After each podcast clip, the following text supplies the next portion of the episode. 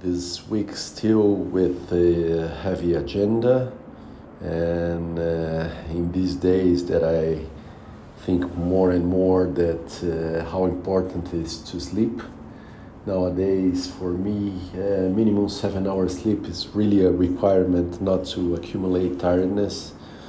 And uh, when I go through a heavy week uh, or heavy days, I think uh, ideal is that I sleep even uh, at least eight hours. Um, because it's really needed to recover, and recovery uh, starts to get more and more difficult.